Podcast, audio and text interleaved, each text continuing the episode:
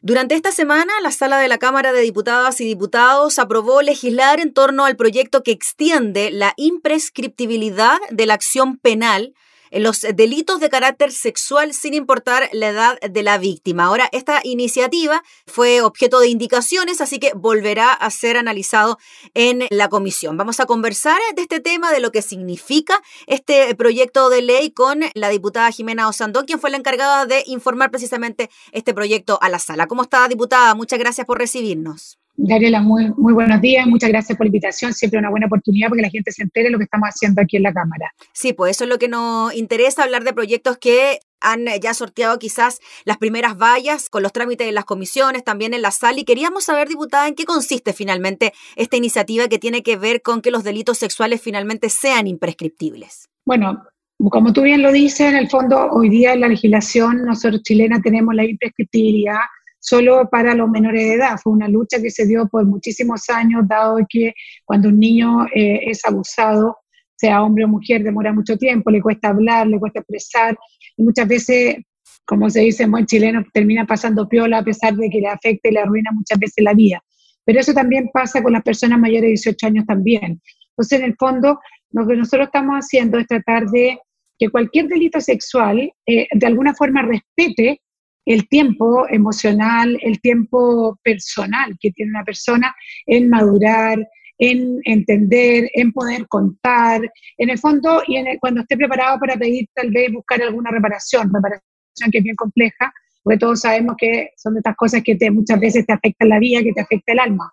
Entonces, lo que se pretende justamente es eso, ¿ah? que se le dé como un estatus un poco distinto, algo que ha ser normalizado, donde tenemos una cifra altísima de eh, abusos sexuales en nuestro país y en el mundo en general. Y es algo además que no es ninguna novedad, Gabriela. Esto se da en muchos países del mundo. Eh, hay varios países donde la imprescriptibilidad en esta materia existe.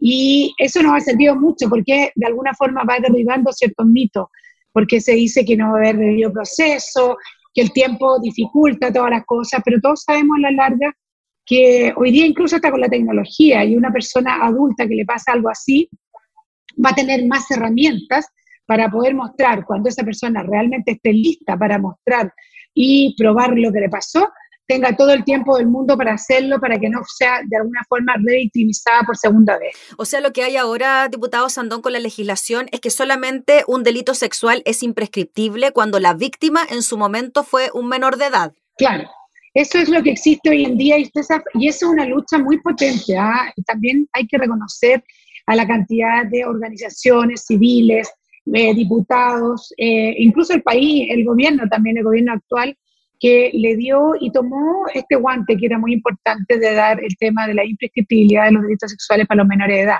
Pero apenas fue promulgado, la pregunta inmediata era, ¿y por qué no todos? ¿no? Porque una persona que es de pequeño dañado también a los 19 años puede ser tremendamente dañada, a los 20, a los 30, a los 40. O sea, el tema del abuso sexual es tan profundo, es tan íntimo, que no es solo lo físico, sino que también es el alma, es tu intimidad. De hecho, eh, Vinca Jackson fue una de las personas que fue a hablar en el fondo a favor de este proyecto y ella decía que trataba a mucha gente sobre el tema eh, para recuperar a muchas personas que habían sido, por ejemplo, torturadas. ¿Ya? Y ella decía que las torturas, las peores, las que eran prácticamente insuperables, justamente eran las que habían sido delitos sexuales una persona que le rompen un brazo, una pierna atroz, eh, o que te quede secuestrada, espantoso también, pero en el fondo esa persona que fue ultrajada, que fue violada, que fue, que fue eh, agredida su intimidad, esa persona prácticamente es muy difícil que se recupere. Entonces, ¿qué es lo que hace? El Estado de alguna forma tiene que entender la gravedad de estos delitos, no tapar el, el sol con el dedo y hacer que todos los procesos se den. Y por último, si los procesos son difíciles de probar al final, eh, Gabriela, es bueno para la víctima porque va, le van a creer, le van a creer su historia. Pasa muchas veces que las mujeres cuando ya quieren ir a denunciar le dicen, señora, eh, su delito ya prescribió, así que ni siquiera haga el intento porque y la persona que sale doblemente frustrada, sale doblemente vulnerada. Y, hay una cosa que, que quiero aprovechar, dada la instancia que tú me estás dando, que es muy importante dejar claro.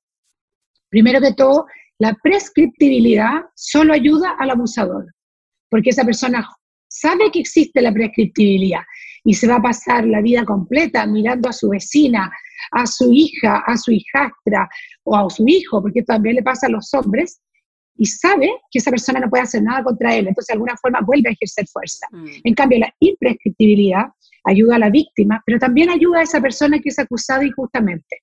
¿Ah? Porque si tú después de 20, 30 años te acusan, eh, por ejemplo, una alumna que acuse a un profesor, estoy poniendo un caso hipotético, sí. esa persona hoy día no tiene nada que hacer porque prescribió, no se puede defender legalmente. En cambio, hoy día sí esa persona también se podría defender legalmente y de alguna forma limpiar su honra en el caso que la otra persona no pueda comprobarlo. Claro. Entonces, está bien. ¿ah? Esto ayuda también al que no cometió el delito y que se le imputa un delito, porque todos los, muchos hombres tienen esa como, esa como duda frente a este proyecto. Y por otro lado, eh, ayuda a la víctima que se toma su debido proceso, su, su tiempo, su, bueno, su recuperación. Los tiempos biológicos, los tiempos emocionales son muy distintos a los tiempos cronológicos, los tiempos del reloj. Ahora, en definitiva, lo que ocurre con esta normativa entonces es que, por ejemplo, si una mujer fue abusada a los 25 años y pasaron 15 años desde que finalmente se decide hacer la denuncia pertinente, esto sí se va a poder hacer.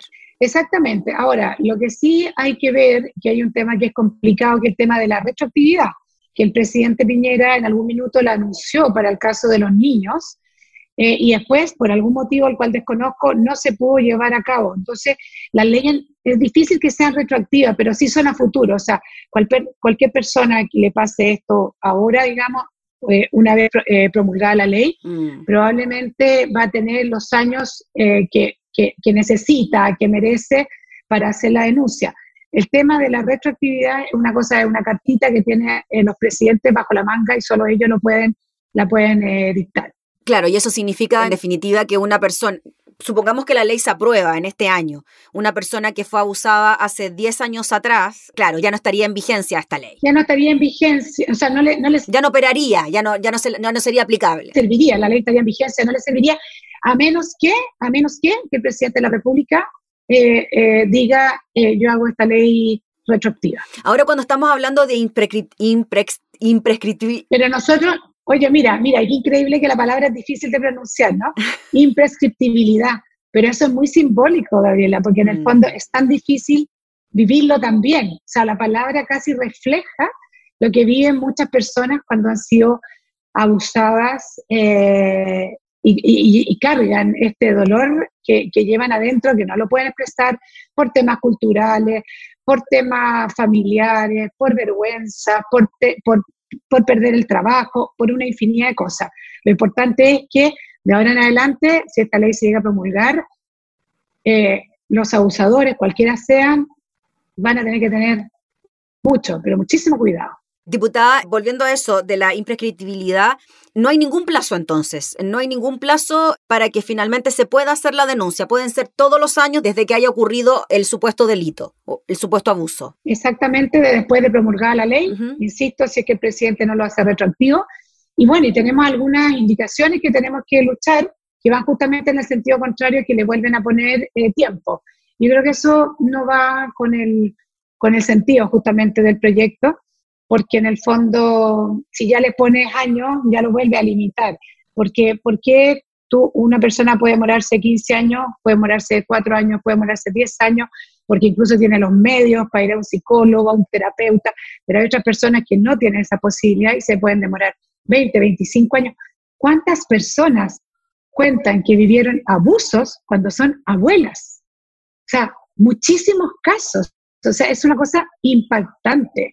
O sea, yo me topo, con, o sea, nos juntamos a, tomar un cafecito, un tecito con la gente del distrito y sale un cuento, sale otro, sale otro, sale otro. O sea, realmente es una verdadera pandemia, realmente es una verdadera pandemia que ha tocado la vida de muchas mujeres y hombres también porque hombres también, ¿ah? Sí, ahora diputado Sandón, siempre se ha hablado de lo difícil que es comprobar una situación de abuso sexual, sobre todo cuando no estamos en presencia de una violación, por ejemplo, de una violación inmediata, cuando se denuncia en forma inmediata, donde pueden haber pruebas genéticas de por medio, por ejemplo, de ADN, etcétera. En esta situación, eh, cuando ya han pasado tantos años a la hora de denunciar un delito, ¿también se hace difícil poder corroborar una situación como esta a pesar de que sea imprescriptible este abuso sexual? Mira, claramente es muy difícil y eso hay que tenerlo súper claro, pero es difícil hoy. Imagínate que hoy día hay tiempos y solo de todo, hay solo alrededor de un 6% de sentencias. Todo lo demás no llega ni siquiera a la sentencia. O sea, para que tú veas lo difícil que es, ¿no? Pero doblemente doloroso es al menos que no te dejen hacer el proceso. ¿Ah? Porque hoy día tú con la tecnología puedes tener videos, WhatsApp, eh, una infinidad de cosas que tal vez tú podrías guardar y, el día de mañana mostrar, ¿no? Pero claramente ese es un tema. Pero imagínate que hoy, donde no es, donde es prescriptible, las sentencias son alrededor de solo un 6%. Entonces, algo está pasando. Tenemos gente, por ejemplo, Gabriela Marín, una chiquilla que fue violada por tres personas, fue torturada incluso, le metieron cosas en la vagina.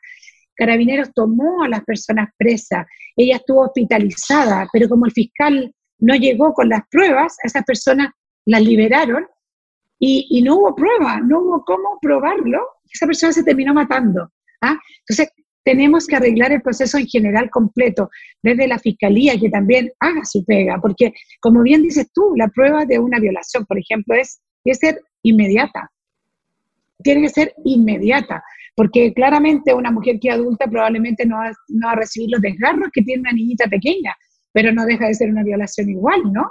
Entonces aquí estamos tratando de alguna forma, yo de hecho tengo otro proyecto de ley que también ha sido bastante polémico, donde yo pongo sanciones a los fiscales que no cumplan no hagan su trabajo en esta materia. Si tienen que hacer, tienen que estar en el minuto de los hechos, porque si así hubiera sido, Gabriela Marín estaría viva y no dos niños huérfanos como existen hoy día que están siendo cuidados por su familia, porque no se pudo probar después de que las personas estuvieron presas y hoy día andan dando vueltas por cualquier lado.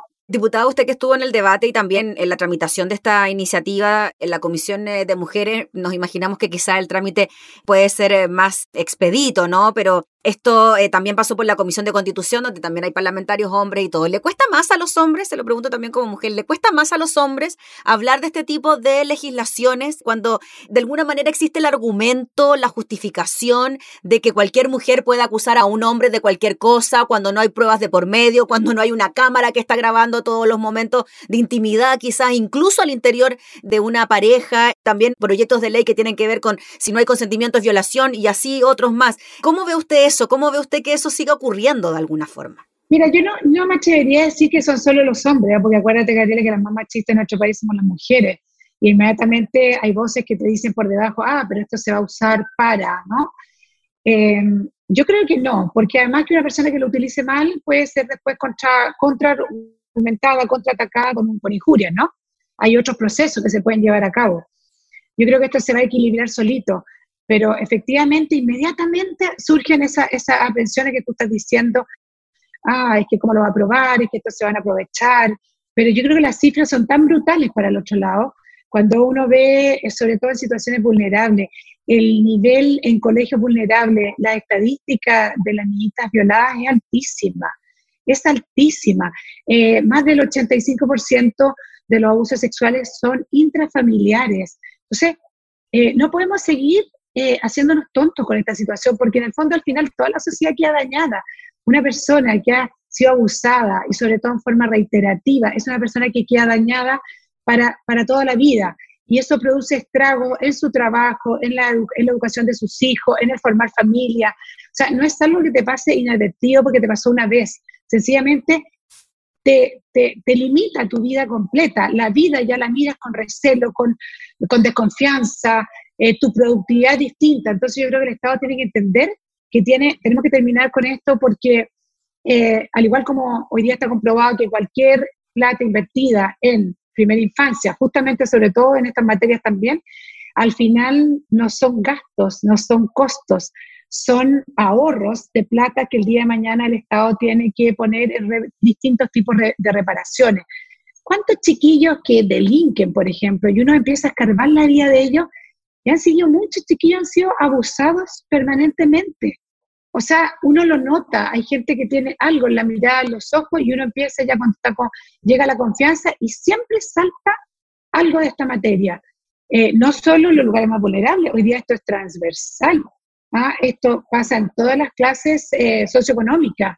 Entonces, yo creo que en minuto ya no están los tiempos, hoy día las mujeres estamos empoderadas y creo que eh, las causas feministas, las buenas causas feministas, tienen que ir justamente por este, en, el fondo, en el protejámonos, que la legislación nos proteja, que esto no salga gratis y que nosotros respeten nuestros tiempos, respeten nuestra, nuestra salud mental para estar preparados y denme las condiciones para que yo pueda ir a contarle mi cuento a alguien que me crea, que me tome con seriedad, aunque al final no termine en una sanción, porque todos sabemos que incluso el que te escuchen con seriedad ya produce una cierta sanación al interior eh, al interior Ya pues diputada, esto vuelve a Comisión de Mujeres, ¿no? Por las indicaciones que se presentaron. Esto yo creo que vuelve a mujeres y yo creo que también debería pasar por Constitución, no lo tengo claro, pero estamos a puerta de que esto se vea al Senado, ojalá tenga una rápida tramitación, porque yo creo que así la sociedad chilena se va, se va sanando,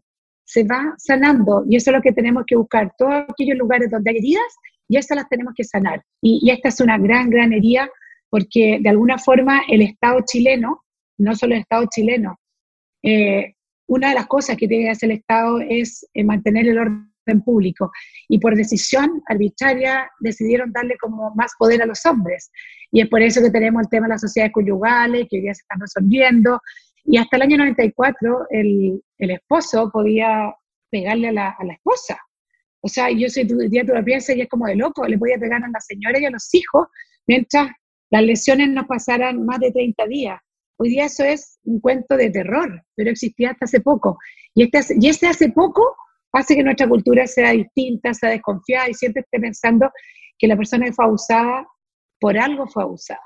Ya pues, diputada, le agradecemos enormemente por el contacto. Estaremos súper atentos a lo que siga ocurriendo con esta iniciativa. Esperemos que pueda salir pronto de la comisión para que así también sea vista en la sala y en el Senado. Así que muchas gracias por su tiempo, que esté muy bien. Muchas gracias a ti, muchas gracias. Gracias.